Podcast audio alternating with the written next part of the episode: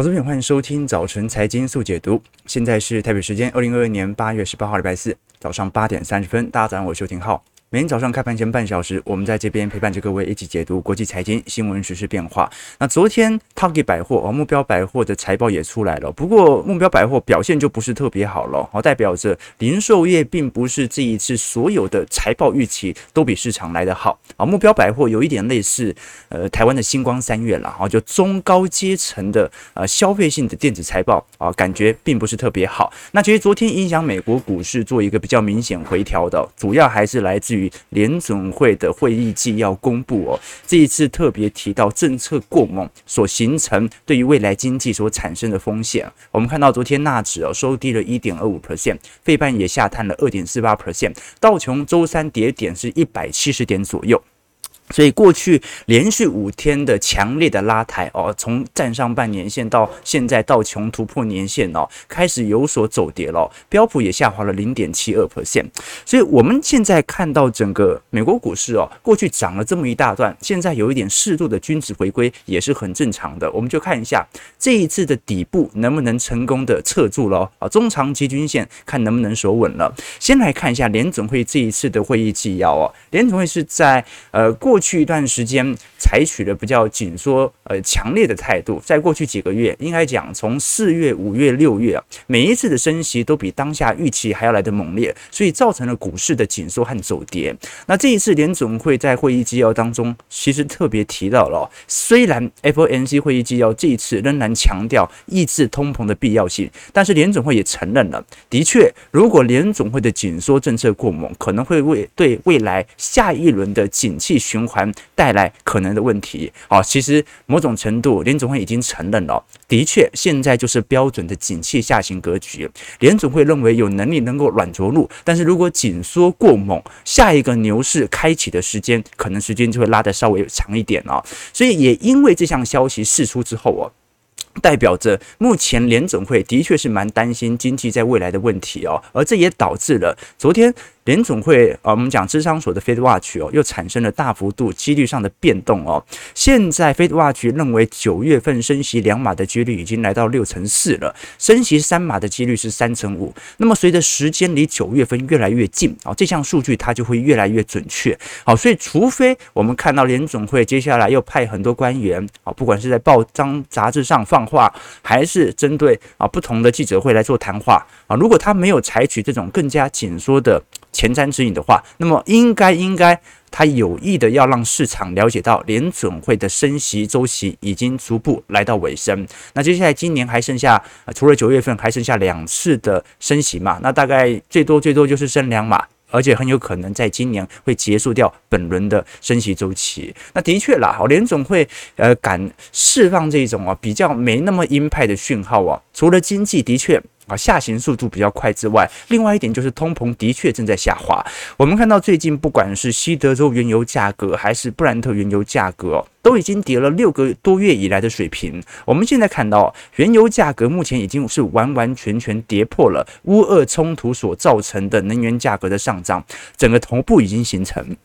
也就代表着这场战争好像没有打过一样，好，原油价格又回来了，好，那虽然呢，近期由于美元指数哦受到紧缩力道的放缓哦，开始啊有所这个走缓哦，然后原油价格有一些适度的反弹，但是目前还是遭受到非常明显的年线卖压，也就是说，原油应该已经算是进入一个比较明显的空头趋势哦。虽然今年原油价格还是上涨十五趴左右，但整个头部应该也算是明显形成了。我们。看，如果是更落后的呃汽油的零售价格，通常是原油期货上涨之后，影响到原油现货价格，最后啊隔个一到两周之后才会影响到汽油价格，也就是大家正在加的油。那现在美国汽油价格其实已经跌了六十三天喽，连续下跌哦，好，这也就代表着其实本轮的全。部的这种终端消费的通膨，应该也在六月份、七月份完全见顶了。而上一次比较长的时候，我大概是二零二零年，二零二零年呢，啊，连跌了六十二天。啊，那为什么汽油价格连跌？当时不是由于这个供给大幅开采的原因，然后当时是因为全球突然急冻，啊，所有的航空。这个飞机完全不需要原油哦，所以当然啊，这个原油价格啊，汽油价格就开始高速走跌。再上一次就是二零一八年的景气下行喽。好，所以其实我们现在所看到的原油价格、现汽油价格的连跌情况还没有超过一八年的水平，而且目前的呃汽油价格的基期水位仍然还是蛮高的。我们从五块钱一路跌到现在三点九块嘛。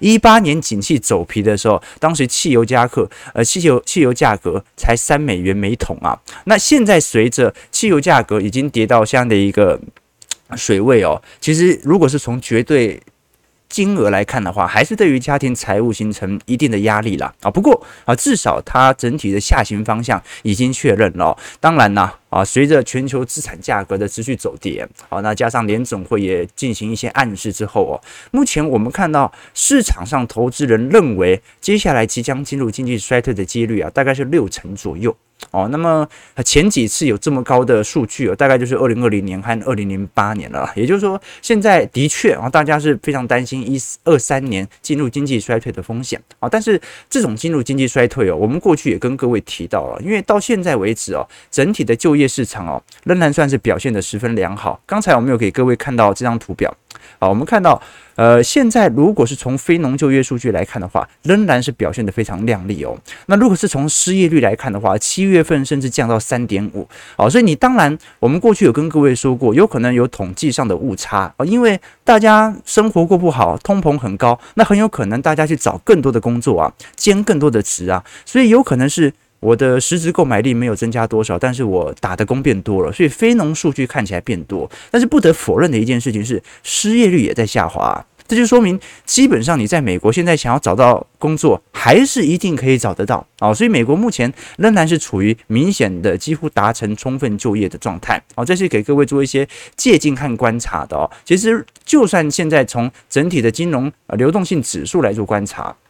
目前也不是想象中还要来的严重哦。我们看到右边纵轴哦，是呃全球金融状态的紧缩程度哦。其实你看到从呃。六月份、七月份以后哦，这项指数就开始往下掉。可这个往下掉，我们看右边纵轴，它是越往下掉，金融指数是越高升哦。那这代表着，其实现在的流动性的情况啊，比过去几个月还要好得非常多啊。现在并没有那种啊，这个市场抛货抛不出去，或者十分紧缩的情况啊，流动性不足啊。所以从这样的一个角度来看哦，现在美国股市哦，真的有一种。啊，明显正在软着陆的感觉。好，这个是联总会也可以看得到的。联总会其实，呃，他最不希望的就是他的政策失效，对吧？啊，他也不希望有泡沫大破裂，所以一定是紧绷到极致之后，稍微就要放缓。啊，所以我们才讲 Don't fight the Fed 啊，联总会永远都是最后的赢家。啊，你很难想象，在一个效率化的社会哦，啊，在呃过去几十年来，其实都已经很少发生那种。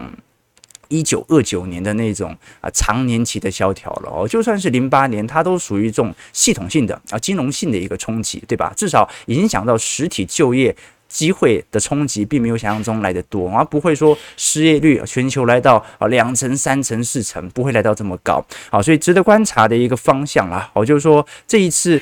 很标准的是一个景气自然库存的下行周期，那么我们就要看一下联总会怎么帮助这一次库存周期能够软着陆了。那道琼的部分，我们来看一下美国股市四大指数的表现，道琼下跌一百七十一点零点五 percent，收在三万三千九百八十点啊，稍微站回年线之后，稍微测试了一下，在。多留几天做观察，标普下跌三十一点零点七二 percent，是在四千二百七十四点呢。标普比较可惜哦，因为其实如果我们看美国股市哦，啊，如果要看呃最具象征的全指股的话，还是看标普来的比道琼更加准确哦。但标普到目前为止还没有准确的站回到年线哦。好，那么。股市如果盘在这样的点位啦，本周月线也会跟半年线形成黄金交叉啦。哦，所以下方的买盘力道哦，虽然啦，从均线来看算是蛮漂亮的，可是各位也理解到了嘛，哈，从六月、七月份、八月份以后，其实也蛮量缩的，哈，这个美国股市跟台股很像哦，哦，就是。其实没什么人在玩股票，这个量缩的很明显哦。那量缩上涨，那就反弹嘛。啊，那我们就看一下，哦，能不能就顺势的这样子给它拉上去了。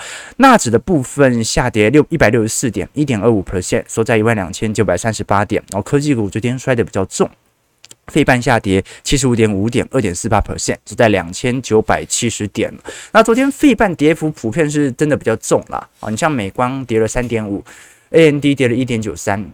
NVIDIA 下跌二点八 percent 啊，昨天台积电 ATR 也下跌了零点八三 percent 啊，那可能对于台北股市今天呃有小幅度的卖压了，但是应该影响不大。好，昨天台指期结算还硬是把它拉上去了，对不对？好，这真的非常 有趣哦。好，台股到底哦这一波。很弱的多头要维持到什么时候呢？是不是真的要维持到啊散户真的进场了才有可能呢？啊，因为目前小台多空比还是偏空居多嘛。好，那我们来观察几项财报。好，昨天大家比较关注的是 Target 百货，Target 百货有点类似台湾的星光三月啊，做中上阶层啊零售销售服务的哦。那么上季的获利哦，比前一年下降了多少呢？下降了九成啊。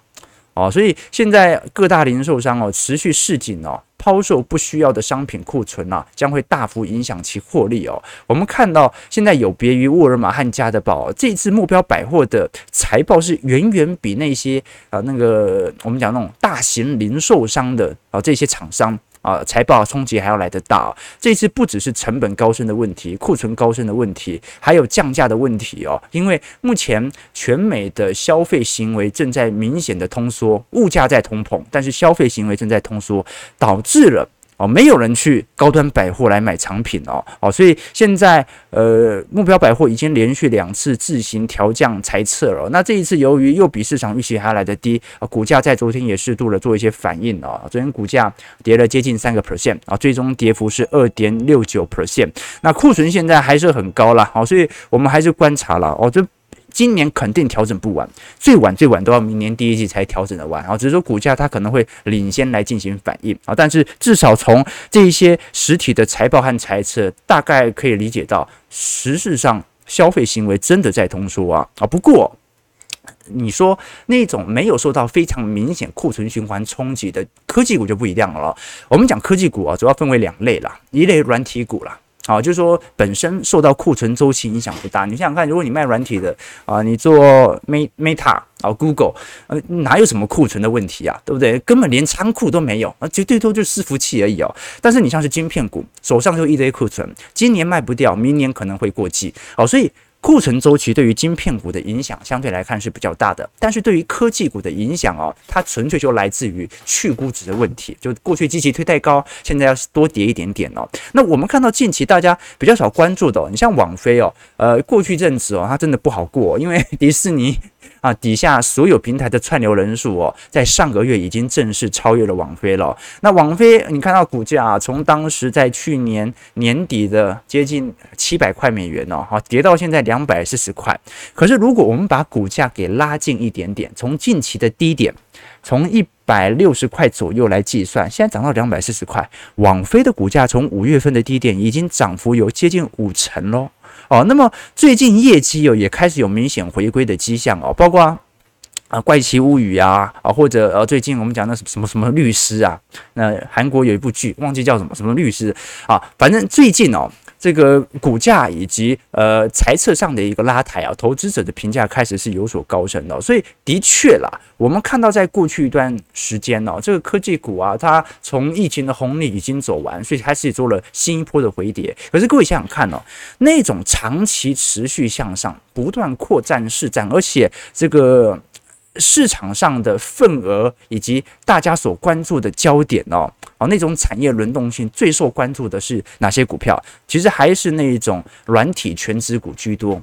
对吧？哈，硬体啊，它底多就是有一个护城河，但是它非常容易受到库存周期的影响。那现在在科技股当中哦，哦，你要挑选下一轮牛市的股票，诶，现在是有很多个股哦开始产生轮动的哦，啊，值得大家来多做一些留意和观察。好了，其实我们今天呢，呃，聊了比较多的财报变化了，其实我还想跟各位分享一本书啦。我们每个礼拜四都会跟各位导读一本书哦，也希望大家除了从我们平台当中学习财经知识之外，也可以学习不同学派的一些财经知识。你学了不一定要用，但是你可以用这个学派来衡量自身在操作上有什么值得显示的部分哦。我们今天介绍一本书，叫做《股票作手回忆录》哦，哦，没错，这本书哦是杰西·里佛摩的，应该讲哦，他的一个。回忆录，或者说他的一个采访书啦。啊，这本书其实李佛摩大家都知道了啊，股市非常著名的呃非高高级投机者。哦，就是他投资呢，他其实跟巴菲特是两个我们讲的 完全对立的状态哦。啊，这个李佛摩对于过去以往的投资，呃，是处于高度投机，然后处于非常明显动能投资。那其实这本书哦，就是他在股票当中哦所采取的一些过去以往哦啊始终存在的一些原理和对于股价上的看法。我举个例子哦，过去我们常讲停损嘛。有一种停损法叫做百分比停损法嘛，啊，就是用这个几趴几趴来进行停损，那个就是李佛摩所提出的啊。他说你在买进股票的那一刻起，就必须用百分比来作为停损，有可能是十趴，有可能是十五趴啊，也有可能是二十趴。那么当股价跌破自己事先设定的百分比的时候，就毫不犹豫。直接来卖出，那么这个停损的百分比哦，它也可以根据动能指标来决定变化啊。也就是说，可能股价涨高一点点，你可以有适度的百分比停损部位的一个扩大。那我们具体而言呢，要怎么理解这种呃高度的投机主义者或者说动能投资者他在操作的逻辑呢？这本书其实是从他的身份而言呢，开始慢慢的讲起他的故事，来了解过去一段时间他是怎么一步一步从一个个务农的小孩，在学校非常用功，然后三年完成所有的课业啊，最终最终啊，成为了呃一个擦黑板小弟，但是私底下在偷炒作股票这样的一个投资家啊。其实二十岁以前呢，这个李佛摩他本身预测股价走势的能力就已经算是不错了啦啊。只不过当时他对于股价上哦，并没有那个入门的管道，所以大部分的时间他都是在赌场里面做赌博。啊，但是后来他发现哦，这个赌场里面的庄家啊，实在是呃，这个设有某种机制，导致他永远都是赔多赚少，所以他会觉得说，你要操作。必须怎么样？就是说，必须赢了钱，庄家也不会对你怎么样啊！这样的一个环境，他才能够帮助他的财富能够快速的提升。所以最后，李佛摩就前往纽约操作在纽约证券交易所上市的股票哦。最后呢，一开始他的投资也不太顺利了，好，半年内就把所有的啊这个家产全部输光。最后他是跟经纪公司借了五百美元，重回波士顿，再赚回了大概有一万两万哦。最后啊，到第一次世界大战爆发啊，然后啊。一九二九年，这个华尔街的股债啊开始之后，哦，他就开始体会到啊整个金融市场的不稳定性。怎么说呢？啊，观众朋友，我我们现在用。中长期思维在思考现在的股票市场啊，是因为我们觉得过去几十年来都是一个大多头嘛。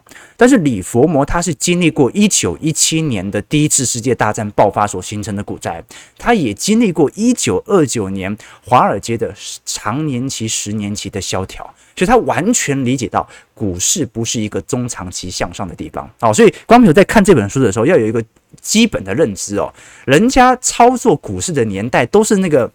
最战乱啊，最受冲击的年代，我们操作股市的年代都是每一次有出事，联总会就撒钱的年代，所以其实没办法做一个直接的比较。但是这本书啊，其实呃，正因为他所处的环境不同，他对于股票所持的看法就是完全的高度的投机主义啊，所以这个是值得参考的地方了。我觉得啦，我觉得这本书呃，大家可能没有关注到的是李佛摩后来的故事。李佛摩是一个。多情男子啊，他在一九零零年的时候啊，第一次结婚。后来呢，他去炒房地产，他的妻子呢不愿意变卖身边的首饰，跟他一起炒股，两人的感情就失和了。所以在一九一七年第一次世界大战爆发的时候，啊，炒股破产嘛，他们离婚了。那第二任他的妻子呢是一个演员，叫做温德特，他的嗜好啊，他妻子哦是这个喝喜欢喝酒，而且花名在外。后来呢？哦，他也跟他妻子离婚了，而且呢，他妻子在离婚之前还把他的财产挥霍一空，哦，所以搞得他必须重新的回到股票市场当中来赚钱哦。那一直到第三任妻子之后啊，他的私人生活啊，因为李佛摩很多情嘛，啊，常常啊出去搞外遇啊什么的。后来呢，又多次破产，然后又多次从破产中当中崛起哦。那最后最后一次哦，是一九三四年的时候哦，三月五号，李佛摩是第四次破产。那么他当时也患有深度的抑郁症。那他的儿子呢，就说服他哎来写书啊，或者找人来采访啊，来鼓舞他的情绪哦。最后呢，啊，一九四零年代啊，李佛摩他就出版了他的股票作手杰西·李佛摩的操盘术啊，书卖的不好。后来这本采访的书出来的时候才卖得好啊。同年一九四零年十一月份的时候，他在饭店用晚餐的时候留下遗书给他的第三任的妻子，然后呢，在洗手间当中举枪自杀。这个就是他传奇的一生哦。所以观众朋友啊，啊，这个股票赚钱不是太好的事情，对吧？哈啊，股票稳定的赚钱才好嘛。没钱的时候哦。你会被生活给折磨，有钱了之后你就被空虚给折磨。没钱的时候，你天天想的是啊啊，我有钱了就买这个买那个啊，天天吃鲍鱼啊，我我讲是正常的鲍鱼，鱼翅那种鲍鱼哦。好，天天不上班睡懒觉，然后一天到晚打游戏哦。有钱之后呢啊，你发现吃鱼翅啊容易得胃病。啊，你天天不上班啊，你睡懒觉，反而作息会混乱，所以哦，我们才讲说，生命当中一定要找到自己有兴趣、持续坚持的事情。关于有什么叫财务自由？财务自由不是每天躺在家里啊，有人帮你喂饭啊。财务自由是，你有选，你可以选择你不想要做的事情。你有这个自由，可以选择你不想要做这件事情。你可以工作，但是工作是因为你想工作。好，这观众朋友哦，财务自由不代表的是什么事情都不做，而是你终于可以花大量的心力来做你想做的事情了。好，八点五十一分啊，我们一样哦，今天会提供两本抽书名额送给投资朋友哦。其实这本书，呃，关于我们的周期投资哦。其实是有异曲同工之妙的啦，哦，这个李佛摩当中也分析了很多股价跟 EPS 之间的联动度和关系哦，它某种程度是一种周期投资者，只不过它是属于极短期的周期投资者，用极短期的规律来猜测未来短期内的股价。那我们也抽出两位投资名额啊，这个抽出名额送给投资朋友哦，如果有兴趣的话，待会在我们直播结束之后，也可以在我们 YouTube 和脸书底下留言。那脸书的投资朋友，记得帮我们分享一下影片哦，这样的话更容易抽中哦。好，那呃，我们待会再来跟各位细谈一下这本书有没有其他一些内容值得跟各位做一些探讨的。我们看一下台北股市的表现，因为台股哦，虽然啊最近还是金金涨哦，但是外资已经连续三天做卖超喽。好，昨天是遇到台子期结算嘛，所以你稍微有点拉高结算的感觉哦，最后拉了四十四点，哇，很不吉利哦，拉了四十四点，哈，收在一万五千四百六十五点。那今天因为昨天美国股市呃明显走跌了啊，所以今天一定会有一些系统单的卖压。那开盘应该是直接杀低，呃，外资在持续调节台北股市部分哦，啊，已经卖连续三天来做卖超了。我们虽然从底部啊，当时从一三九二八反弹，现在有十趴左右了吧？哦，接近。啊，碰上季线了，但今年以来台北股市还是有下跌十五个 percent 哦，距离半年线和年线哦，大概还有五趴到九趴的幅度，所以整体的技术角度哦，我们画一条下降趋势线啊，现在其实还在一个下降通道当中哦，还算是一个标准的熊市反弹啊，所以第一点呢是看美国股市的多头情绪啦，美股现在如果持续大涨，台股不一定有系统单回补。好，因为外资的看法很明显了，外资对于台北股市不是特别青睐，但问题是美股好的话，台股不会太差，对吧？那美股好的话，接下来就要看一下内资的部分，融资余额什么时候会有一个非常明显的上台了。我们看到外资不回补的主要原因呢，是因为台币仍然十分弱势哦，台币一直在盘中过去几天不断的碰到三字头哦，这就说明每天尾盘央行都跑过来稳汇，央行都不让你贬破三十哦，哦，那你外资怎么可能会因为？哦，这种状态采取任何的回补措施呢？哦，所以我们看到现在外资从整个六月下旬以来哦，就是基本上没有连续的买超或者连续大卖超过后，哦，基本上就是买买卖卖买买卖卖哦，对台北股市不是特别青睐。那如果我们看小台多空比。呃，小台散户多空比哦，昨天是空单依旧哦，哦，也就是说，整波的嘎空行情仍然在持续当中。那你说为什么小台目前还在一个明显的看空氛围？跟我们刚才提的一样嘛。目前整个台北股市技术层面来看，它还算是一个弱势格局。可是这个本来就是要经历一定的阵痛期啊。为什么？因为呃。你如果没有这种反弹，那怎么确保未来的牛市即将发生呢？所以最直观的原因哦，我们看到，因为融资余额，就算昨天哦，已经连续几天站回季线了，所以融资余额还是保持在一千九百亿哦。根本没有人要买股票啊。那融券余额呢？融券余额还在持续创高当中哦。好，从呃今年三月份的两百亿到现在六百亿哦，每天都在走高哦。那融资余额呢？融资余额就躺在一千九百亿，完全没有变动。好，所以观众朋友，散户现在根本就不买股票啊，至少在短线上的操作，大家是十分保守了。这也造就了目前整个台北股市哦啊这样一个比较明显啊共识不一致的盘整区间。好，所以台股未来的方向哦，真的最后还是要看一下美国股市能不能有第一波外资系统单的回补了。我的看法是这样啦，啊，就就买个一个礼拜就好，外资啊买个一个礼拜就好，每天呢就。买个一百亿就好哦，这样子哦，呃，嘎到一万六哦，甚至一万六千五百点之后哦，散户全就回来了。那我要这个时候散户会全部就回来了，要不然这种状态啊，现在主力真的没货抛啊，你抛给外资，外资又不买，对不对？啊，你。抛给散户，散户现在看做空了，要买什么股票，对吧？哈，散户还跟你借券呢，对不对？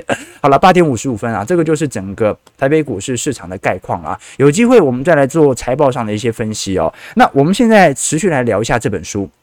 好，这本书哦，杰西·里佛摩的回忆录啦，它的作者是艾德温·呃勒斐佛哦。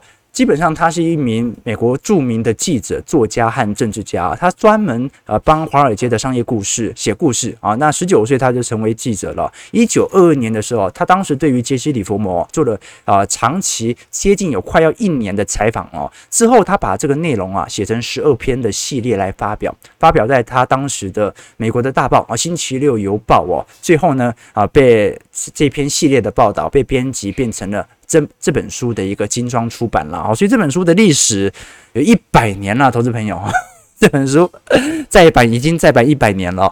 那呃，我们过去跟各位提到过，其实李佛摩哦，他是属于短期的动能投资者哦。那通常我们在寻找动能投资者在盈利最容易呃最容易这个赚到获取报酬的市场状态啊，是什么时候呢？呃，以前我们跟各位提过，我们那李佛摩在这本书也。跟各位提出这个观念啊，观众也可以猜看看啊，可以留个言哦。什么时候股票最容易上涨呢？第一个是市场已经不断在上涨了，而且创历史新高的这种股票最容易上涨。那第二种哦，是市场在箱型震荡，现在处于箱型震荡的低点。这个时候是不是从均值回归角度最容易上涨？那第三种呢，是市场长期下跌，而最近呢又创出了历史新低价，乖离拉到非常离谱的跌跌跌，一直跌跌跌跌跌这样子。好，所以三种股票啊，第一种不断创高的股票。好像是啊，最近来看的话，过去一阵子哦，大概就是一些网通类股嘛，不断拉回创新高，拉回创新高。那第二种就是台积电嘛，哈，就是说台积电过去一段时间啊，可能跌到四百块、五百块啊，就来到一个底部位阶，涨到六百块，然后就开始往下跌。所以台积电五百块、四百块是不是一个好的低点呢？那第三个就是股价一路跌跌跌跌到快要跌停板啊，快要下市的这种股票了，那应该没有人会选。三啦，好，所以大家会觉得说，你会认为说，市场不断上涨的股票容易创新高，还是在箱型震荡的股票在它的低原点最容易创呃最容易走高呢？啊，那基本上哦，如果是动能投资者的话，大多数的人会给出的答案都是不断在上涨的股票。我们讲到这种这个动能投资法啊，追高杀低。啊，就千万不要买均值回归的股票。但是，作为作为我们周期投资者，我们通常都是选择这种箱型震荡的投资法。我们把整个景气当成一个中长期的箱型震荡。那当然了，这个景气有可能是持续向上的，所以我们会在均值回归的时候进行买入。所以，李佛摩是什么？李佛摩是标准的动能投资者啊，所以他一定会选择在股票市场当中选择那些最强势的股票。而且他认为有更多的利多还没有发布的时候进行资金的购买，这个时候就取决叫短期内股票和中期股票的变化了，因为他做短嘛，他就不会考虑到景气层面的问题哦。那短期内股票我们要怎么来做一个最精准的财报面啊？因为每一个月都会有营收嘛，每一季都会有财报嘛，那要怎么用财报跟股价之间的联动度做关系呢？李佛摩认为哦，如果是属于那种啊。一个礼拜以内的涨跌幅，那是筹码的问题。但是如果是以一个月作为主要获利对象的股票，它就取决于营收以及财报的公布哦。那简单来讲哦，股价它是一个标准的领先反应啊。按照李佛摩的一个预估哦，基本上股价大概会领先。这个收益每股盈余哦，EPS 大概会甚至最早最早可以来到一个季度以前哦，也就是说。李佛摩虽然做的是短期投机哦，但他做的也是那种数个月的这种短期的资本获利。那我们也看到了啊，这张图表不并不是李佛摩的书啦，它是索罗斯的金融炼金术啊。